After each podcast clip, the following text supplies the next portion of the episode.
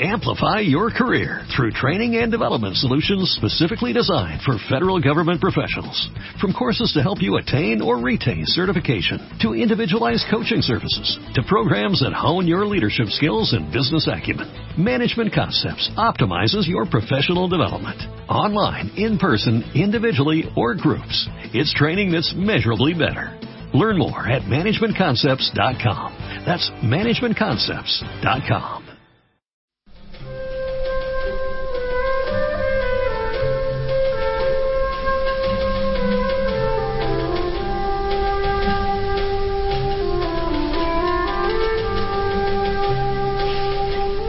Aquí comienza Libertad Constituyente.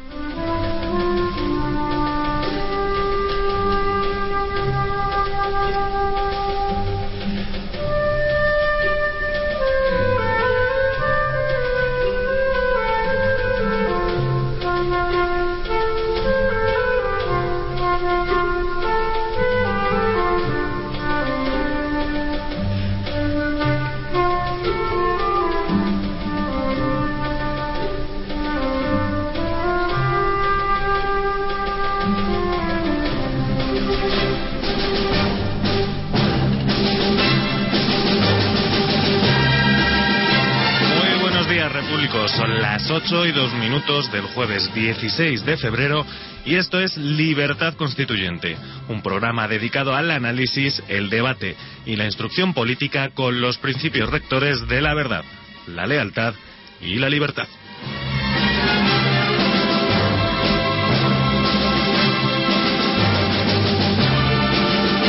Saluda el equipo que hace posible el cumplimiento de estos principios día a día. Carlos Gómez en la ingeniería de sonido, Rocío Rodríguez en la producción, Juan Martínez, quien les habla en la locución y la participación, como cada día, de don Antonio García Trevijano. Muy buenos días, don Antonio. Buenos días.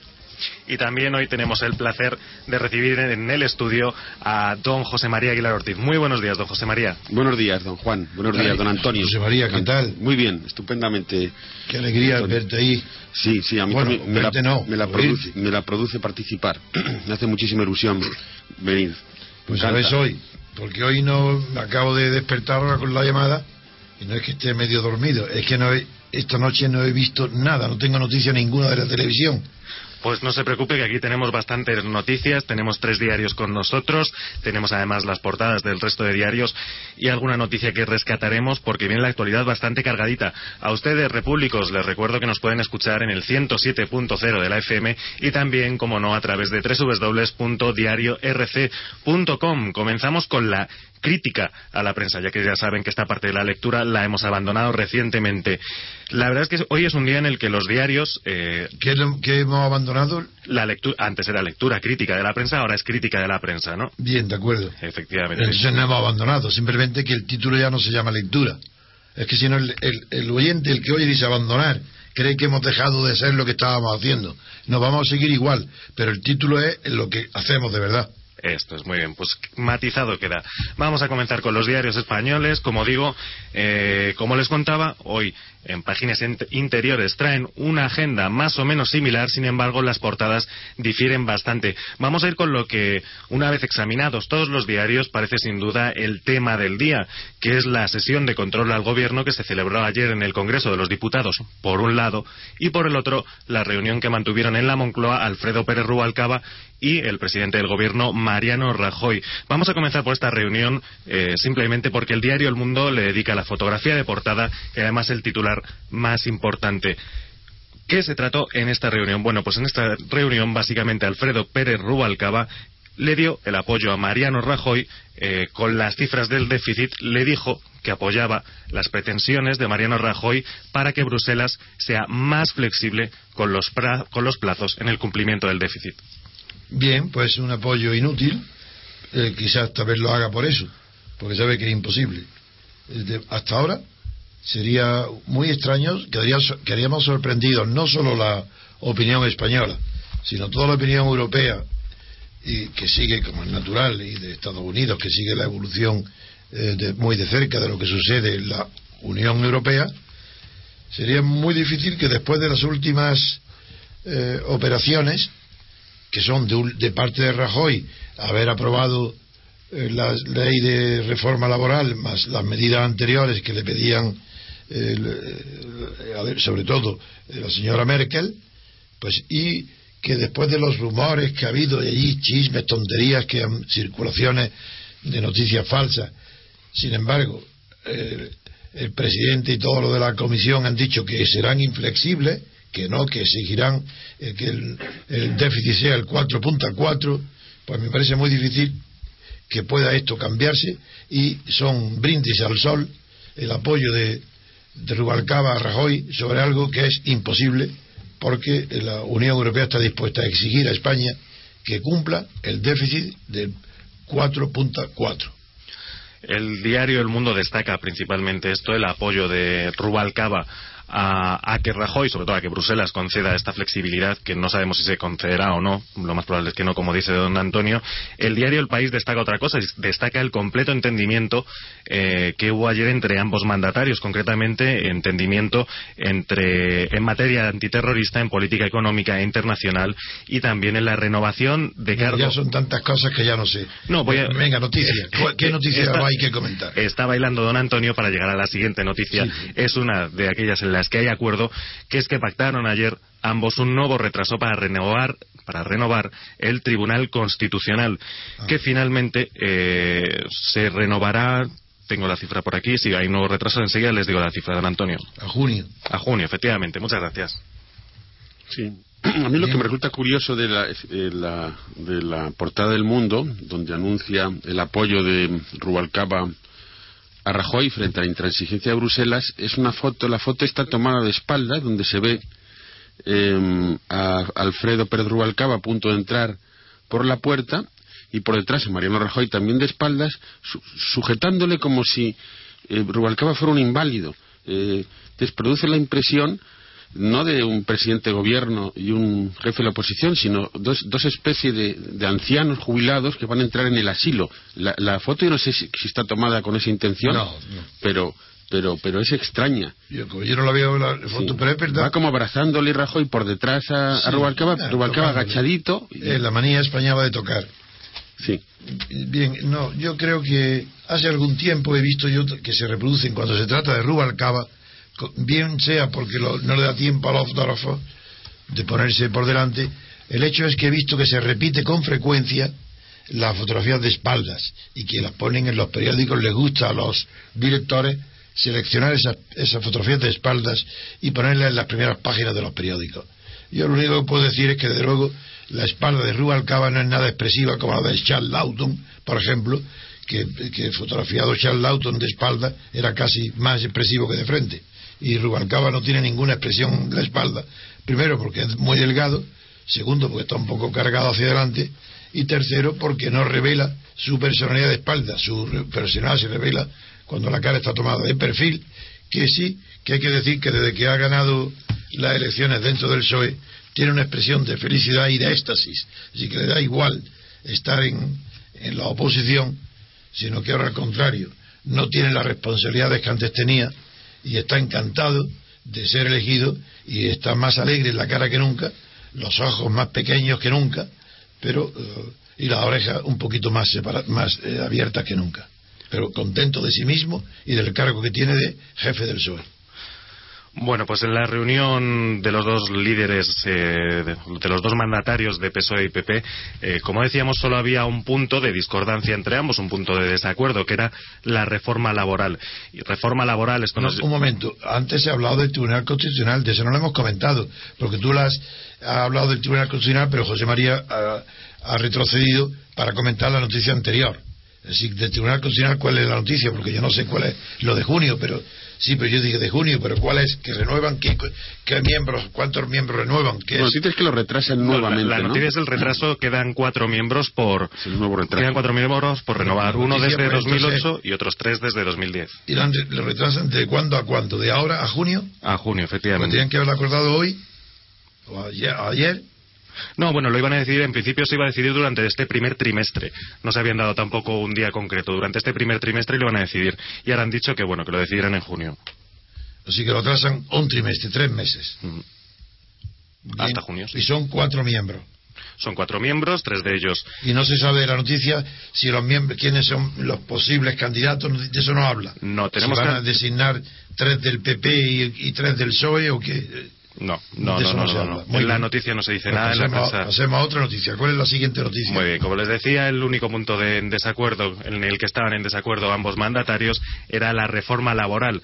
Reforma laboral que se trató de forma bastante intensa ayer en el Congreso de los Diputados, en la sesión de control al Gobierno. Lo que han destacado ambos periódicos en páginas interiores es el. Un momento, ¿se llama sesión de control? Sí, ¿Se llama así? al menos así lo he leído yo, sí, en la prensa. No, no, pregunto, no, al menos. Si, Sí, sí, si sí. se llama así, sí o no. Sí, sí, sesión bueno, con reforma de. Pues control del gobierno cero. Tiene mayoría absoluta y es imposible que pueda. En este sistema no existe. Con, con mayoría absoluta no hay posibilidad, siquiera una, entre mil, de que el gobierno pueda ser controlado. El gobierno lo que puede ser es asustado, como, como ha sido el caso de Cataluña. En el gobierno lo que puede ser es presionado para que, no obstante tener mayoría absoluta, actúe como si no la tuviera, como pasó con Cataluña, que, no necesitando para nada el concurso de Chiu, de más, sin embargo, pues no solamente lo pide, sino que hacen un paripé, llegan a un acuerdo para engañar a la opinión pública, acuerdan el apoyo y el maridaje eterno, amor eterno durante toda la legi- legislatura, se irán de la mano, pero con el acuerdo de que el PP lo va a abstenerse para que la opinión pública no crea, no vaya a parecer que están de acuerdo. Y algo más grave, don Antonio, recuerda usted las y algo más grave, que recuerda usted las palabras de la prensa al dar la noticia que él el, el Rajoy fidelizaba, recuerda lo de fidelizar Ay, sí, se me había olvidado. jamás qué cosa Bueno, que la empleo palabra- nuevo del término Así sí, tan es chocante recuerdo. Es chocante, ¿cómo? Chocante. Primero, eso fue el diario El Mundo, ¿no? Sí, sí, Juan seguro. Ignacio fue ayer lo de sí Mm, fue una noticia Fidelizar, sí sí, fue, fue Creo creo, que fue el diario El Mundo. sí. Eso en primera página, en portada. Pero eso quiere decir la pedantería, la de, de Pedro J., que lo mismo de repente se convierte en historiador de la Revolución Francesa y escribe un libro de mil páginas para decir, según él, lo que nadie ha dicho, es decir, que ha descubierto la Revolución Francesa. Y eh, eso por un lado. Y por, y, por, y- y por otro lado, se inventa términos, porque en realidad, aunque el verbo fidelizar existe, está reconocido en el diccionario de la academia, pero con la única excepción de eh, acción, el verbo es la acción y el efecto de la adhesión permanente hasta que se jubilen de los obreros japoneses a sus empresas. Eso es fidelizar. Entonces ya está. Aquí ya está la creación de palabras para dar la impresión de que son cultos y con esa pedantería ocultar el hecho que, des- que no hay, de manera que ha fidelizado, que ha fidelizado Rajoy a más. Sí, sí, está- Es decir, lo- le ha convertido ese pacto entre ellos en una unión eterna. Mientras dure el gobierno, ya está, ya no va, no va a haber discrepancia entre ellos. Pues que van, pues que vayan preparándose los dos, porque las traiciones y las deslealtades es la regla de oro de la partidocracia. Pues continuamos con la sesión de control al gobierno, al menos así es como se llama, eh, con lo que destacan ambos periódicos. En, curiosamente es lo primero a lo que se dedican cuando se refieren a lo que sucedió ayer en el Congreso, que es el duelo entre las dos Sorayas. Soraya Sáez de Santa María, eh, como saben, la vicepresidenta del Partido Popular, y Soraya Rodríguez, que ayer se estrenaba como nueva portavoz parlamentaria del PSOE. La noticia es que discutieron, como no, sobre la reforma laboral. Soraya Rodríguez, del PSOE. De- de- de- ¿Dimitieron como nos? ¿Y qué tiene que ver Bulgarín aquí? Cuando he dicho. No, No, no, no, no, no no. se ha mentado a nos en ningún momento, don Antonio. ¿Cómo? Que no se ha, no se ha dicho nada de nos en Tú has ningún dicho momento. como nos. No debe ser No. algo algún no a lo mejor al encadenar las palabras a Algún ver, parásito en la, en Ah, la no, es que has dicho, no, no, qué parásito. Es que has dicho, discutieron, cómo no, que es un es. latiguillo insoportable, porque Vale. cómo no, eh, lo que lo has dicho, claro, ahora caigo, que no es como nos, ha dicho cómo no, como dicen tantísimos periodistas, una muletilla eh, muy desagradable, porque indica que es necesario lo que sucede. Al decir cómo no, está dándole un cartarte forzoso a lo que está diciendo, y no es verdad. Cómo no es una muletilla que no significa nada por muy esperado que esté esa noticia. ¿Cómo no? Es para decir algo, es, es inconcebible otra cosa, que es lo que se esperaba. Esta, pues, no, no está bien. Por eso es por lo que yo pido, para leer la prensa, eh, unas personas que no lean y no empleen muletillas, Es- lo digo de verdad. Es, eh, mira qué buena persona Juan Ignacio y estás dispuesto siempre a colaborar. Pero es que son muletillas incompatibles con el ejercicio de la profesión periodística que se quiere ser de gran altura. El cómo no, eso hay que re- rechazarlo por completo del lenguaje de un periodista. ¿Cómo no? Si eso, eso, ¿cómo no? Pues como no le haré caso, eh, lo limpiaré, desde luego vamos a continuar hablando, no me quiero convertir, convertir más en la noticia, Eh, vamos a hablar de lo que pasó ayer en el Congreso, de la el rifirrafe que mantuvieron Soraya Santamaría, eh, Soraya Sáez de Santa María y Soraya Rodríguez, que discutieron sobre la reforma laboral. Soraya Rodríguez acusó al Ejecutivo de haber mentido y de haber ocultado su intención de abaratar el despido. Y la vicepresidenta del Gobierno, Soraya Sáez de Santa María, eh, criticó la España, dijo que eh, venía todo esto forzado por la España que les deja Zapatero. Bien, ¿en qué, ¿por qué dice una que ha mentido? ¿A qué se refiere?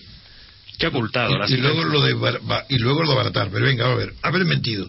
¿Tiene razón en algo o es falso? ¿Es una demagogia o es que dice que ha mentido en algo que se puede comprobar que ha mentido? Soraya- Porque es verdad que ha mentido el PP ante- eh, lo que prometió antes de las elecciones y ahora claro que hay una mentira total. Pero ¿a qué se refiere?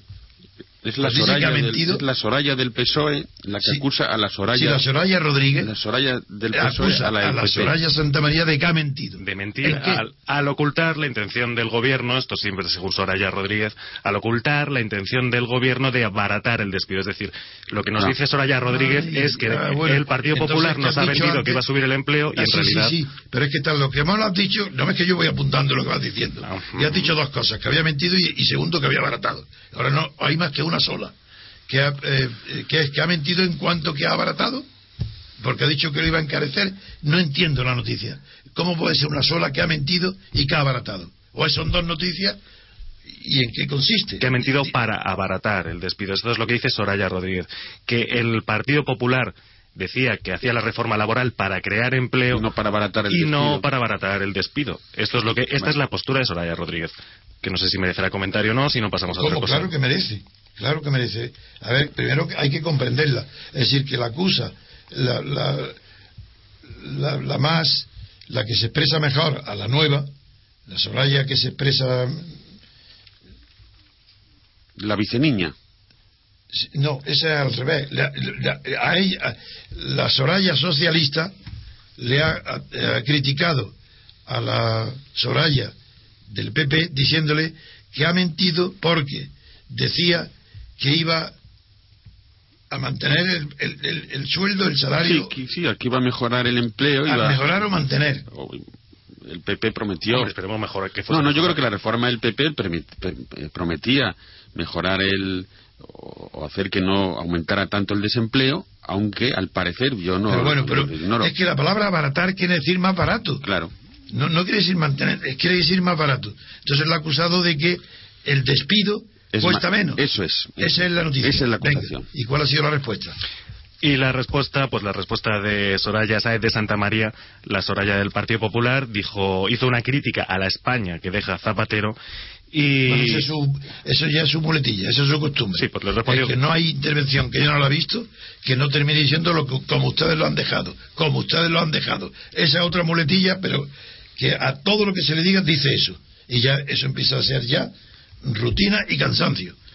sí eso lo van repitiendo uno y otro partido cuando se turnan siempre es la, la misma No, uno y otro partido no, este. bueno ahora en esta ocasión este pero siempre se han echado tradicionalmente las Ah, pero claro, hay que retroceder cuatro años habría antes. que retroceder el tiempo para Sí, eso ya comprobar entonces- ese mismo vicio, ¿no? Sí, Donde bien. parece que con eso salvan su responsabilidad, parece que con eso, y, y desde luego dan una impresión muy mala, porque da la impresión de que no se quieren hacer de que no tienen responsables. seguridad en sí mismos de las medidas que están tomando tienen que ser justificarse per se no porque la situación en la que está porque si se- lo que se trata ahora es de que mantener el empleo defender el empleo y, y no y, y no despedir sino al contrario lo que están queriendo según dicen es contratar aumentar la contratación en lugar de abaratar el despido pues que lo digan con argumentos pero no que añadan continuamente la multilla de la España que ustedes han dejado, no el paro que ustedes han dejado, no, no porque lo que se le está pidiendo es que argumente y con eso no hay argumento. Sí, no, y además que el paro lo han dejado entre todos, porque hay que recordar que Bueno, pero la responsabilidad primera es la del gobierno. Por supuesto, por supuesto, pero hay, hay en cierto modo eh, todos están implicados y también lo que da la impresión es que simplemente se miran uno y otro, un partido político a otro, olvidándose de que los ciudadanos o los, o los no los, los españoles eh, lo que están esperando es una solución, una respuesta directa a los problemas, no un diálogo entre, entre partidos, supongo.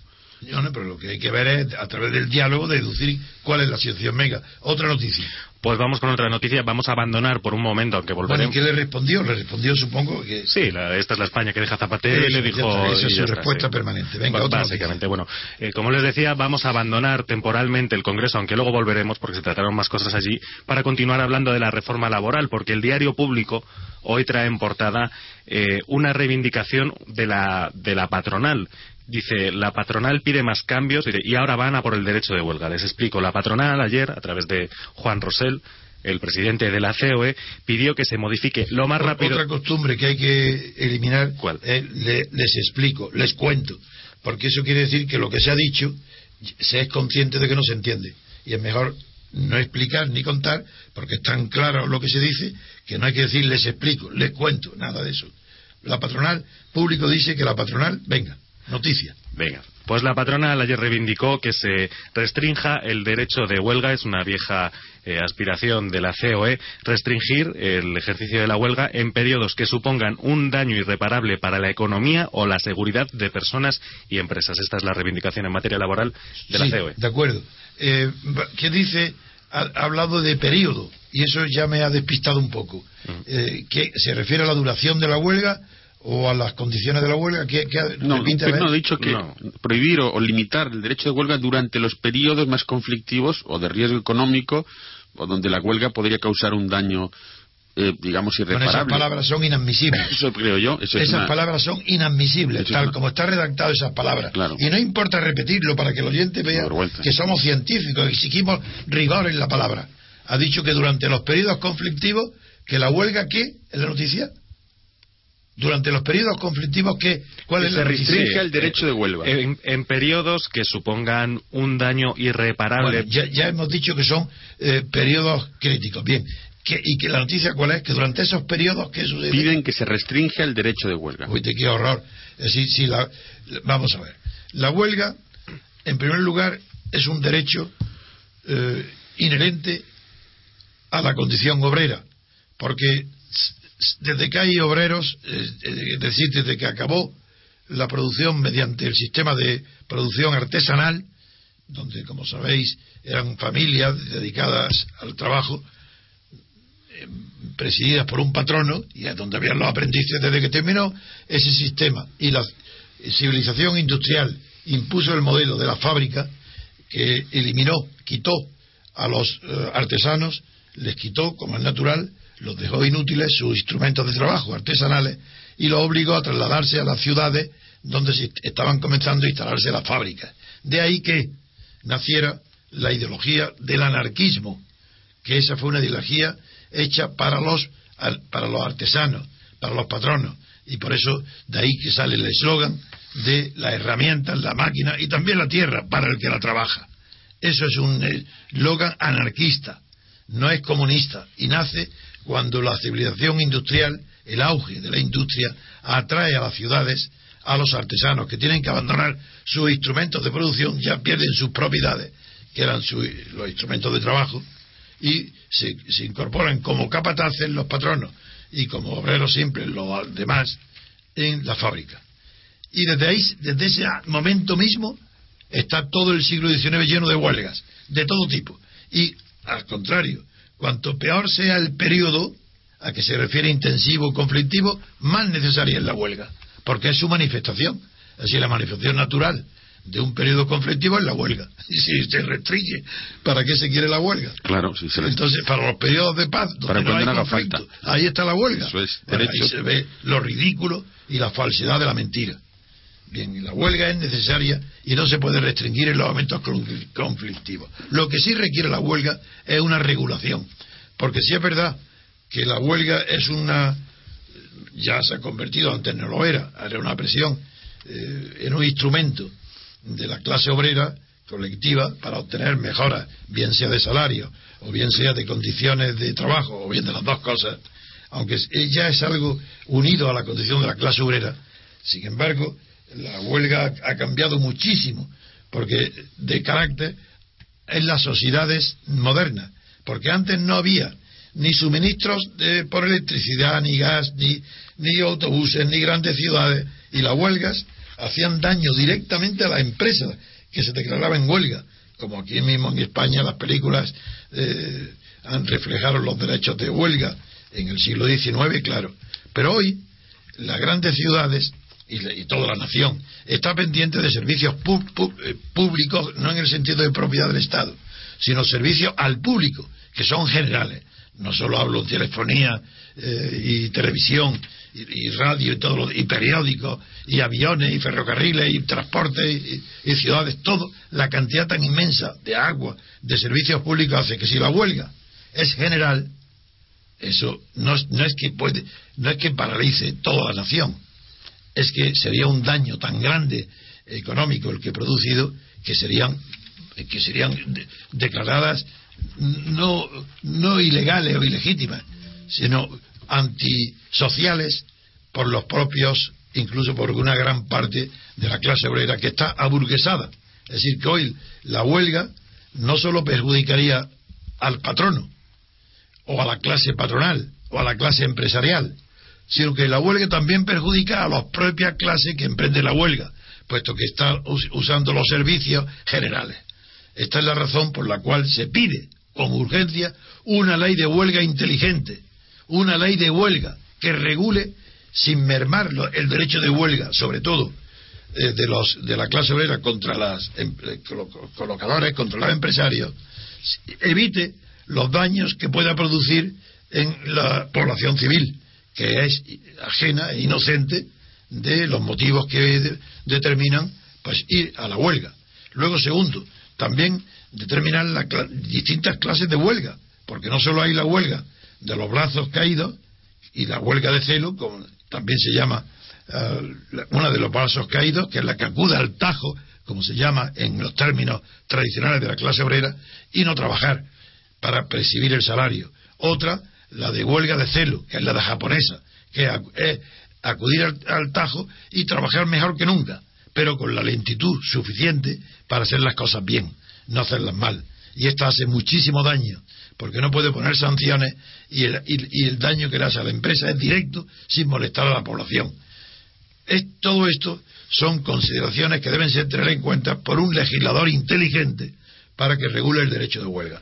Pero en España no hay, y, en Europa tampoco, ya no hay legisladores inteligentes, porque el que legisla solamente está pensando en el interés de clase de, lo que está, del que está, eh, del que tiene poder de legislar. Y si se regula la huelga, se está, lo que se está, se está pensando es, primero, en evitar que las eh, grandes empresas puedan sufrir daños eh, insoportables, como por ejemplo los altos hornos a pagarlo pues o no digamos el petróleo, no solo los servicios de transporte, sino que están pensando que la huelga no perjudique a las poblaciones concentradas en las grandes ciudades. Y esto es lo que no se sabe, y de esa ley de huelga es de la que no se habla, y eso es lo que tenemos que dedicarnos todos a opinar, a opinar con criterio, con, argumentos, sobre la necesidad de una ley de huelga moderna e inteligente, de tal manera que sin eh, suprimir el perjuicio que la huelga eh, cause a la, a la empresa, al colocador, sin disminuirlo, sin embargo, disminuya en términos lo más grandes posibles los daños a la población que no es responsable directo de las causas que han inducido a la huelga. Esta es lo que es necesario. Todo lo demás es volver a incidir en lo mismo, repetir las tonterías de siempre, que si la huelga Sí, que si la huelga no, si eso no es el derecho de huelga, es indiscutible. ¿Y durante estos 35 años ha habido algún tipo de... Bueno, supongo que existirá una ley de huelga en la actualidad, ¿no, don Antonio? No, pero eso es muy mala. Y, no ha habido ningún intento de, ningún, de, cambiarla. claro, claro, no, hay que ir... Sí, no, hay, es, con frecuencia se oye la necesidad de una ley de huelga, una ley de huelga, pero yo todavía no he leído diciendo para qué y en qué consiste, la, por qué se pide una ley de huelga. Como lo estoy diciendo yo ahora, dando una explicación. Claro, llamar estos partidos y sindicatos Porque no estatales. puede ser. sé los sindicatos y los que quieren el derecho de huelga, la clase obrera y el Partido Comunista, están pensando en unas huelgas como en el siglo XIX. Eso es imposible. Eh, Hoy la- el derecho de huelga no puede ser de ninguna manera como e- era cuando se creó la huelga, se fundó, que fue enormemente positiva. Eh, porque la huelga general, eh, que es la palabra clave, porque la huelga eh, iba unida a, a las, a la clase de sindicatos que la promovían, que eran los sindicatos en el anarquismo, el sindicato de oficios, y con ya con la dominancia, la dominación del, del Partido Comunista, ya los, los sindicatos predominantes eran los sindicatos de industria. Y lo que se veía lo- con la huelga general lo que quería es paralizar todas las industrias. Pero hoy no es así, porque hoy una huelga general sería la parálisis total de todos los servicios públicos, que sería imposible. Eh, eso sería una actuación, no solo por el daño económico que sufriría el Producto Interior Bruto de la nación en un solo día, es posible que una huelga general, eh, bien llevada de verdad, como pasó la que se organizó en España magnífica del 14 de diciembre del 88, 89, no me acuerdo, del 80, contra Felipe González por la prepotencia del gobierno, que se apagaron, lo, lo recordarán, por, por el síntoma que de huelga que más asustó y preocupó es que se ap- apagaron la televisión. Bueno, pues eso ya hoy no es posible. La ley de huelga tiene que ser muy inteligente para que no le quite ese arma de presión a la clase sindical obrera y, por otra parte, no haga perjuicios innecesarios. aunque siempre quizás hubo una contradicción entre el derecho de huelga de los trabajadores y los efectos de las mismas, ¿no? Porque finalmente las huelgas de los trabajadores a los empresarios donde trabaja, a las empresas eh, donde trabajaban también les perjudicaba a ellos mismos, ¿no? ¿A quién? A los propios trabajadores, quizá por eso No, la huelga les perjudicaba a los trabajadores antes, antiguamente nada más, en que no recibían el salario.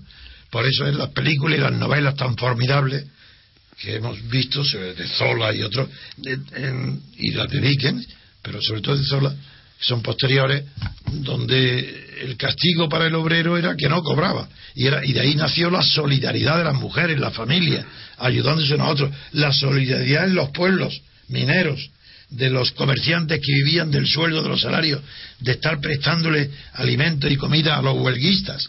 Toda esa literatura romántica ha desaparecido. No- ha desaparecido las condiciones para que vuelvan a darse esas mismas circunstancias. Y el único perjuicio que producía a los huelguistas era la falta de ingresos en la familia de su salario. no yo me refiero a las empresas que en cierto modo, claro, Ah, creí que decía no, que las claro, la, la propia huelga puede dañar gravemente eh, la empresa en la que trabajan los trabajadores, puede llegar incluso a arruinarla. es que si no fuera por eso, Claro, no habría no, no, huelga. En efecto, no, y está muy bien, pero claro. Claro, que la finalidad del huelguista es hacerle tanto daño a la empresa que la empresa calcule que es mejor Claro. atender a las peticiones del huelguista que continúe la huelga. Así la huelga pretende acabar con la empresa, arruinarla, hacer- y que ese, ante ese temor tan grande eh, los empresarios cedan bien al aumento de salario o a los horarios o a lo- a los motivos que han causado la huelga. Pero la huelga, si no pretende la destrucción de la empresa, no, es- no tiene sentido. Claro. Si no pretende, eh, o, o por lo menos, mm, es- eh, crea el riesgo de que suceda, Sí, sí, pero claro, aunque quizá, no sea su intención. quizá en aquellos tiempos era una lucha más entre trabajadores y empresas, pero ahora con la, digamos, complejidad de los intereses sociales y económicos, claro, los efectos de la huelga, puede, hay, puede haber muchos efectos negativos colaterales, ¿no? No buscados, que quizás son los que se deberían evitar Sí, con una ley En inteligente, efecto, es lo, que, ¿no? es lo que quiero decir por la que hay necesidad de una ley de huelga inteligente y que sea además que favorezca la huelga, que no la perjudique, que la haga posible, real, sin que sean estigmatizados los huelguistas, sin que la opinión pública se ponga en contra de ellos. ¿Por qué?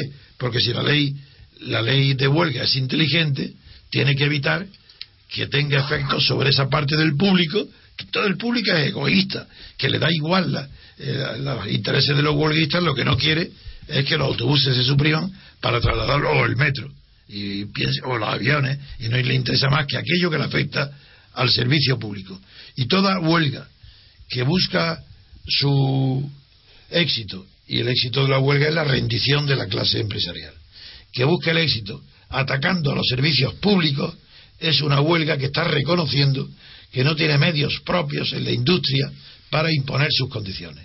y está acudiendo a un chantaje.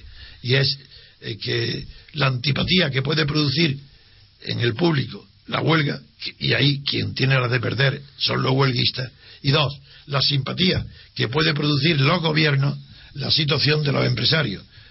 Por eso esas huelgas, eh, que no son inteligentes, terminan en contra de la clase obrera. Los efectos de la huelga en realidad perjudican a la clase obrera, actualmente, salvo que hay una ley, digo, muy lista, una ley lista que calcule muy bien en cada sector cuando las clases obreras y qué clase de servicios mínimos, porque ese es otro problema de que siempre piden haber servicios mínimos. Pues eso dependerá de la clase de huelga, porque habrá muchas huelgas que no requieran servicios mínimos ninguno. Y que solamente el hecho de hablar de servicios mínimos eh, es un escándalo. ¿Cómo servicios mínimos una huelga? Si la huelga es para producir eh, un, un daño máximo a la empresa que no acceda a las peticiones. En cambio, el ejemplo que he puesto antes de unos altos hornos sí, porque tiene que haber un servicio mínimo que mantenga encendidos los altos hornos, porque el coste de apagarlo y volverlo a encender ya sería superior a los beneficios que puedan tener la clase obrera que va a la huelga. Bueno, pues eh, terminamos el comentario sobre la huelga. Al final ha dado bastante de sí esta noticia de la portada del diario público. Eh, dejamos, disculpen, a la patronal, dejamos a la COE y a Juan Rosell y volvemos al Congreso de los Diputados. Les hablábamos antes de el Rafe que habían mantenido las dos Sorayas. Tenemos que hablarles de otro nuevo Rafe, esta vez el que mantuvieron Rosa Díez la jefa de Unión, Progreso y Democracia, y el ministro de Interior, Jorge Fernández. Rosa Díez eh, presentó una interpelación eh, urgente en el Congreso para que el Ejecutivo iniciase el proceso de legalización de Bildu. Este sería la primera, el primer aspecto de la noticia. que Rosa Díez quería que el, que el ministro de Interior ilegalice a Bildu, ¿no? Esa es la petición de, de la jefa. Me ha encantado eso de la jefa de, de es, que, me censuran cuando digo líder, pues sí, sí, no, no, se puede no se puede llamar líderes a estos jefes. Y eh, hay continuación de la segunda parte de la noticia. y hay continuación, que es la respuesta del ministro del Interior, Jorge Fernández, eh, que ha traído cola porque dice que ETA hoy en día no es un problema eh, fundamentalmente policial, sino que tiene una dimensión política. Y tanto el diario País como el diario El Mundo consideran que le ha dado dimensión política a ETA a través de estas palabras. O sea, que, ¿qué ha querido decir?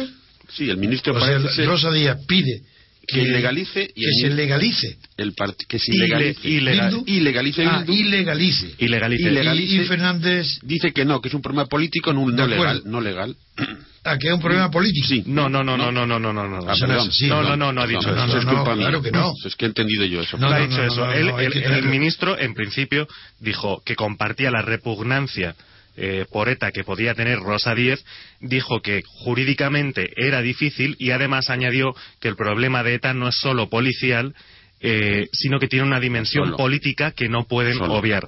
Este sería el. Así lo he entendido yo a la primera, que es un problema que ya ha dejado de ser un problema policial para convertirse en un problema político. ¿Es así? Sí, yo he entendido eso también. No, no, no. Digo ahora, le digo. Sí, sí, sí, sí, dice. Es eso, ¿no? Ha dicho, tiene una dimensión política. Bueno, pues de acuerdo. Están, los, están equivocados, los dos, sobre todo el ministro, pero completamente equivocado. Es mentira lo que dice, radicalmente mentira. ETA ha sido un problema policial desde el origen. Desde el origen. Porque era un problema político. Porque no era un, pero no porque fueran unos delincuentes comunes, como durante 30 años se lo ha llamado de pandilla de asesinos, de asueldo, de tiro en la nuca. Si todo eso no, no vale para nada. Eh, era imposible de ocultar el hecho. Yo nunca cometí ese error de terminología. ETA desde el origen tenía un tratamiento policial porque estaban cometiendo actos de terrorismo. Pero era un problema de la policía, no era un problema político. Porque el problema político sí, en el sentido de que correspondía su tratamiento a un ministerio, el Ministerio del Interior. Pero en cambio, lo que han negado siempre a todos los medios de comunicación es su condición de eh, organización política. Y eso han mentido todos. ETA desde que nació hasta hoy, y seguirá siendo hasta que se disuelva, es una organización política, que lo que pretende es la independencia del País Vasco. ¿Les parece poca política? poca pretensión política, es política. Otra, otra cosa es que su medio de acción sea terrorista.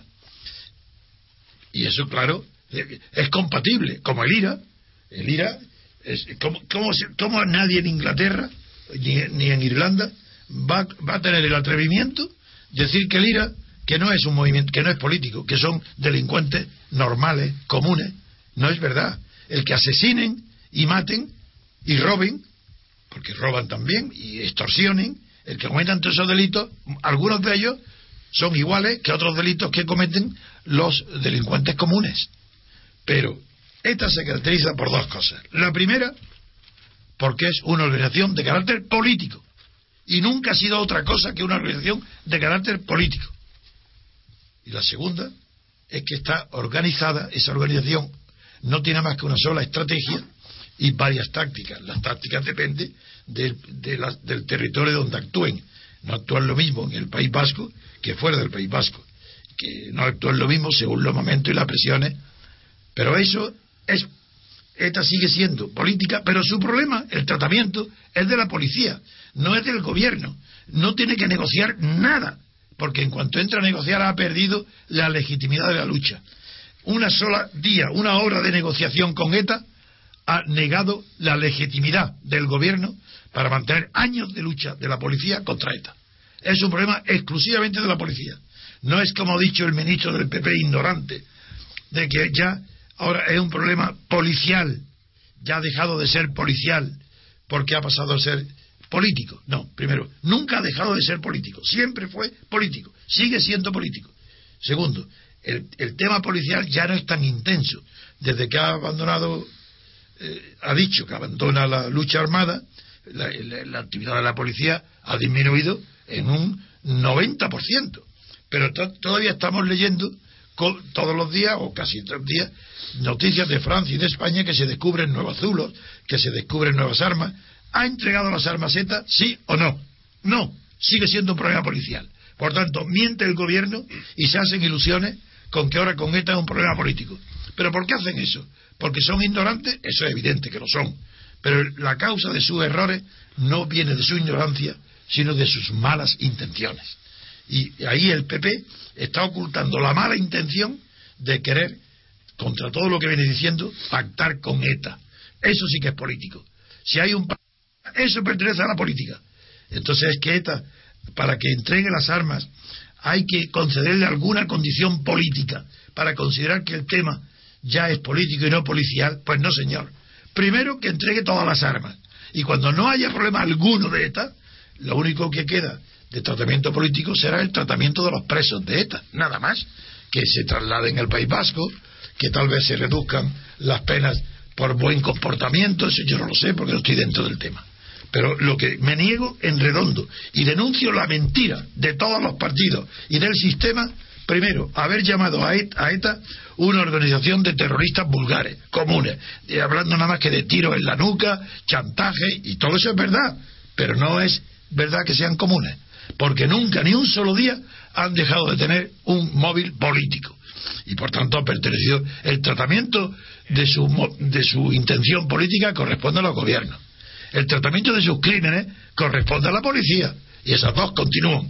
El frente policial debe continuar abierto como siempre y el frente político todavía no está abierto, que sería la negociación. Y la negociación, cuando entregue las armas, entonces hablaremos, ya veremos. Pero de luego, concesiones políticas, ni una. Concesiones políticas hablo de eh, derecho de autodeterminación, referéndum, de aumentar el autogobierno, todas esas locuras que se han dicho. Y que los periódicos durante una temporada, y hablo de los periódicos todos, Mundo, El País, sobre todo, eh, el director de Mundo y el director del país llegaron a declarar, yo tengo varios escritos artículos sobre eso, llegaron a declarar que en un escenario de paz, como el actual, porque el actual ahora ya es un escenario de paz, que eh, no tenían inconvenientes ni Pedro J. ni Cebrián a reconocer el derecho de autodeterminación para el, para el País Vasco. Y aquí sí que no. Pero de no es un no porque yo tenga esa opinión, es un engaño brutal a la opinión pública hacerles creer que existe el derecho de autodeterminación, bien sea en Cataluña o en el País Vasco.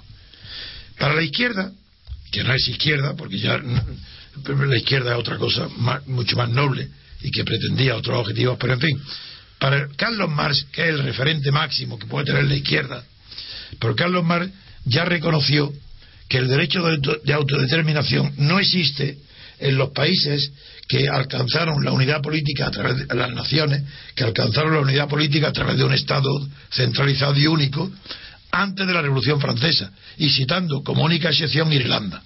Irlanda dice, por razones religiosas, admitía Carlos Marx que podría haber un derecho de autodeterminación por regiones religiosas. Pero para España, Francia y Portugal, las naciones que ya estaban, Inglaterra, que ya estaban consolidadas como una unidad política territorial, negaba en redondo el derecho de autodeterminación. Eso lo ha metido después de los congresos, de, lo metió el último, uno, no me acuerdo el número, congreso del Partido Socialista de finales del 19, de los años 90, para resolver problemas concretos de la situación de los países en los Balcanes y reconoció el derecho de no de autodeterminación, entonces se llamaba de libre determinación, que no es lo mismo que auto, de libre determinación, hasta que finalmente solamente se reconoce internacionalmente como un derecho de los pueblos colonizados, colonizados a obtener su independencia. Eso es, pero desde luego, esto de Fernández es de una ignorancia y de una irresponsabilidad total. Y Rosa Díaz lo mismo. Es decir, no, no sigue siendo esto un problema policial hasta que no se hayan entregado las armas y no quede un solo posibilidad de un acto de terror es un problema policial y sigue siendo un problema político que, quiere decir que no se le puede conceder nada a una sola de sus reivindicaciones de independencia. Sí, es, posible, don Antonio, que el actual eh, régimen de poder y el sistema autonómico derivado tengan mucha culpa en, esta incapacidad o, algo peor de los partidos para enfrentarse al problema de ETA. ¿o no? Eso está heredado de Franco. Es decir, eh, basta tener la edad que tengo yo y la memoria que tengo para que pueda decir y que acordarme que las palabras del, de los periódicos franquistas eran exactamente las mismas que las que durante los 30 años de transición o 35 han repetido los periódicos que se creen ahora libres y eh, periódicos de la democracia. No hay ninguna democracia, eso ya otro, otro día hablaremos. Pero los periódicos repiten los mismos argumentos, los mismos epítetos, las mismas palabras de asesinos, de, delincuentes, de extorsionadores, todas las palabras de delincuencia común. Y todos se negaban que ETA tuviera carácter político. Eso lo negaba todo el mundo. A pesar de que estaba el tratamiento de ETA por lo menos cuando yo estuve en la cárcel, había 200 presos de ETA, el tratamiento que tenía era de preso político. Y es natural. Y, sin embargo negaban que tuvieran carácter político ETA. Eso ha sido una ignominia y sigue siéndolo. Y es una fuente de conflictos permanentes. Es una, una fuente de insultos innecesarios. Pero ¿por qué tiene que insultar un Estado ni un gobierno a nadie? A insulta, si es, es, terrorista común, como dice, ¿por qué lo insulta? Yo todavía estoy por ver en la, en la prensa y en los gobiernos que insulten a los delincuentes comunes. ¿Dónde están los epítetos? Todo el mundo insultando a los que roban o matan eh, por motivos psicológicos alejados de la política o por motivos de interés egoísta. Y está por ver, eso no, no es verdad. Pues menos, los periódicos de hoy son exactamente igual que los franquistas en tanto en cuanto se enfrenten con el tema de ETA. Dicen igual que bajo Franco. Ese es el, el avance que ha habido respecto a la comprensión intelectual del fenómeno de Es más, había peligro, yo he tenido peligro, porque yo estas cosas que digo ahora las decía en el diario El Mundo, las decía en el diario Independiente, las decía en La Razón, y estaba yo, lo notaba, que provocaba una, especie de miedo, de cuando yo decía que no, que qué es esto de llamar delincuentes comunes a ETA, son delincuentes eh, cometiendo crímenes horribles, pero por motivación política, que de común es nada. Y eso solamente el intento de comprender algo tan sencillo. Eso yo recuerdo muchos artículos que he dedicado a ese tema. El intento de comprender las causas del terrorismo de ETA ya era estimado como sospechoso de ser partidario de ETA. Hasta ese punto de aberración mental ha llegado la clase política y la clase periodística de Franco y de la monarquía. Que, ahora para colmo se muestra nacionalista también, que, es el, que es el colmo, ¿no? que desde el Estado central y los grandes partidos digan que sí, que en un estado de paz que sí, que admitirían la secesión o los pero bueno, bueno, bueno. No, no, la secesión no. Bueno, Lo que decían que admitirían el, derecho de autodeterminación. Qué vergüenza, ¿no? Que el derecho de autodeterminación no es la secesión, es el derecho a Eso es. No, no, no lo haces Bueno, pero dando por hecho que es una aspiración legítima, naturalmente. Ah, claro, claro. y dando ahora, por por hecho, ejemplo. y entonces si es legítimo, Pero qué peor que ahora que el PP que, que quiere fidelizar al nacionalismo catalán. ¿Qué es esto? sí, sí, Que lo quieren hacer fieles permanentes, fidelizar al que todas las declaraciones de más desde que está en el poder son aumentando las exigencias nacionalistas e independentistas de, de Cataluña. Sí, sí. Eso está, eso lo sabe todo el mundo. Y ahora en ese momento quiere hacer un pacto de fidelidad eterno, porque la fidelización es un pacto eterno de lealtad del obrero a la empresa japonesa. Y ahora aquí, en Cataluña, ¿qué, qué lealtad es esta? Del, del PP con más con eh, convergencia y unión. ¿Qué pacto de lealtad? ¿De qué? ¿De la autodeterminación? ¿Reconoce el PP la autodeterminación? Entonces, ¿cómo es posible un pacto de lealtad con más que hace del derecho de autodeterminación la esencia de su partido y de su aspiración política? Todo eso es lo que yo denuncio. Esa falsedad, esa cobardía. Y, más grave en el PP, porque tiene mayoría absoluta. Por tanto, no necesita para nada el concurso de, de más, ni de convergencia y unión. Y no necesitándolo, ¿por qué le concede ventaja? ¿Por qué se abstiene en lugar de votar en contra Sí, de sí. los presupuestos? sí da la impresión que se enfrenta a la debilidad del gobierno y la chulería del nacionalismo. Algo así. Pues son las 8 y 52 minutos de la mañana. Eh, la verdad es que nos quedan varias noticias, así que vamos a ir, si les parece bien, pasando al resto de noticias. Vamos a ver. Eh, tenemos ya a los tres candidatos, los tres candidatos que optarán por el puesto de presidente de la Sala Penal de la Audiencia Nacional. Esta es una noticia que también aparece en todos los diarios hoy. ¿Quiénes son estos tres candidatos? Pues el primero de ellos es Grande Marlasca. Eh, la- el segundo de ellos es el, el actual eh, presidente de la Sala de lo Penal de la Audiencia Nacional, Javier Gómez Bermúdez, más conocido por el juicio del 11M. Y la tercera, en discordia, es la primera vez que se propone a una mujer para este puesto, es Teresa Palacios. Teresa Palacios. Sí, ¿Está aquí quién es? Yo no sé, no recuerdo quién es. según una breve semblanza que le hacen en el diario El País, de, la, la anuncian como la magistrada que se atrevió a imputar a Emilio Botín, aunque luego el Supremo archivase el caso. La cesión de créditos. Efectivamente. Bien, pues esto solamente conocemos bien a Gómez Bermúdez y tiene todos los antecedentes para que sea un horror que se ha nombrado el presidente. Tanto no solo por las intervenciones del que tanto el diario El Mundo ha denunciado en los casos del accidente de Atocha, sino por la publicación de su libro, por la eh, concurso y la ayuda de la propaganda de su mujer, por muchas cosas que atañen al prestigio y la independencia que deben de tener los magistrados. De, de Marlaska no, no- yo no recuerdo ahora, pero seguro que la prensa sí recordará, pero yo no me no dedico a tener memoria de Marlaska, no sé qué, qué- cuál será su pasado inmediato. Lo último que hizo fue, fue lo del Jack 42, que se acordará que hace un par de Ah, lo de semanas. Turquía. Lo del Jack 42. Sí, lo de Turquía. Efectivamente, sí. Y también fue el que, el que inició la investigación del caso Faisán. Ah, pues no está mal. Entonces sería un buen candidato.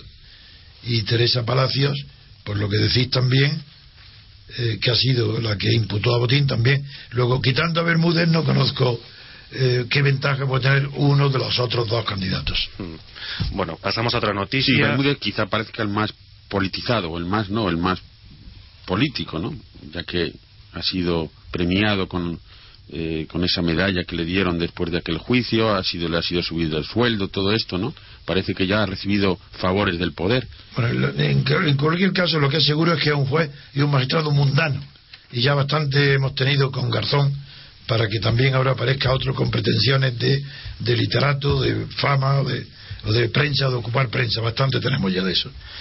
Bueno, pues vamos a hablar de más noticias. Nos vamos a ir a Valencia, donde, eh, bueno, pues se quedaron ayer sin luz la biblioteca pública y las oficinas del Servicio de Relaciones Internacionales, eh, así como del ¿Y Servicio por qué Tributario. algo del local de Valencia? ¿Por Bueno, qué, pues porque por qué porque no, nacional? porque Endesa les cortó la luz por no pagar. Entonces, si no, Pero, ¿cuál- ¿Cuál es la noticia nacional? que, que es la noticia nacional. Claro, Como que- si está citando Valencia, tiene que ser porque es algo que tenga importancia para toda España. Eh, las cuentas de Valencia que no les dan ni para pagar la luz. No sé si querían hacer algún comentario y si no pasamos a otra porque vamos cargadísimos hoy. Pero venga, venga, otra. Venga, otra. pasamos a otra. Vamos con la noticia de portada del diario El País.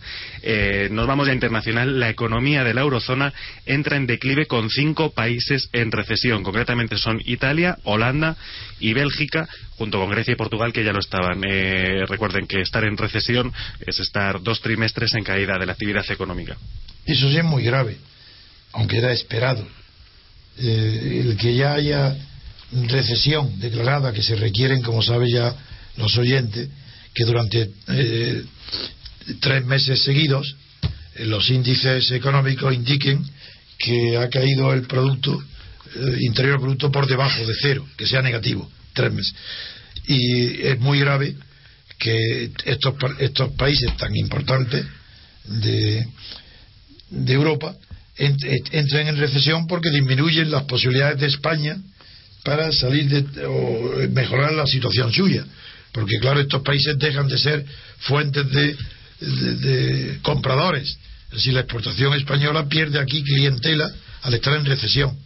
Y, el, y segundo, España, que también está, lleva un mes o dos pronto, estará en recesión también. Y sobre todo, lo más grave es que Alemania también ha, estado en índices negativos durante este último mes. Luego, claro, es un, en realidad, cuando se. Es una tontería estadística y no tiene significado verdadero que la recesión solamente se considere tal cuando lleve tres meses en, que el Producto Interior Bruto sea negativo. Porque hay recesión o no la hay recesión. Y la recesión, si un mes es negativo, es que hay recesión. Porque si en un mes sale de, eso, es que la recesión ha salido porque era muy superficial. Lo que se puede decir es que si tres meses seguidos, o cuatro, cinco, o seis, no se sale de la recesión, quiere decir que hay causas estructurales, no solo coyunturales, para explicar la recesión. Una recesión tan larga solamente puede estar así por razones de estructura económica, no por la coyuntura. Y, eso y por eso se ha puesto esa cifra convencional de tres meses. Pero es verdad que esta noticia es gravísima, porque augura un mayor, eh, una mayor aceleración, un mayor incremento de la crisis, de los efectos de la crisis. Bueno, no solo sobre el empleo, sino sobre el consumo, sobre todo, que es lo que paraliza ahí, la demanda y, y las posibilidades de crecimiento de la economía. Noticia de portada también para el diario El Mundo. Eh, el Banco Central Europeo, ayer a través de su, vicepresidente, disculpen, eh, Víctor Constancio, eh, dijo al gobierno de España que veía con buenos ojos las fusiones, pero les dijo que no querían ver fusiones entre bancos débiles. Esto es un dato que los periódicos interpretan, sobre todo que ponen en entredicho alguna posible fusión de Bankia. ¿Y, quién es el que habla así? ¿El banco? ¿Qué europeo? El, Banco Central Europeo. El vicepresidente, ah, ¿no? El, vicepresidente italiano, ¿no? Sí, sí, Ah, eso, esa noticia es importantísima. Eso sí que tiene importancia porque no es que eso no es una opinión. Eso es casi como una orden del Banco Central Europeo que, que dice que lo único que se puede tolerar son fusiones de empresas sanas y grandes, pero no de las débiles y que están enfermas y que están en retroceso. Esa es una noticia muy importante, que sale al paso de la costumbre que hasta ahora entre otros Bankia, claro, de que se, sale como producto de una fusión de bancos con graves problemas de liquidez, con graves eh, problemas de eh, endeudamiento, con graves problemas de tener los, eh, los activos supervalorados esto es. Esto parece una respuesta también, don Antonio, a De Guindos, que fue el que mm, al principio, no nada más de salir, de ocupar su cartera, ya anunció este. Sí, el calendario de fusiones. El calendario de mm. fusiones, recuerda.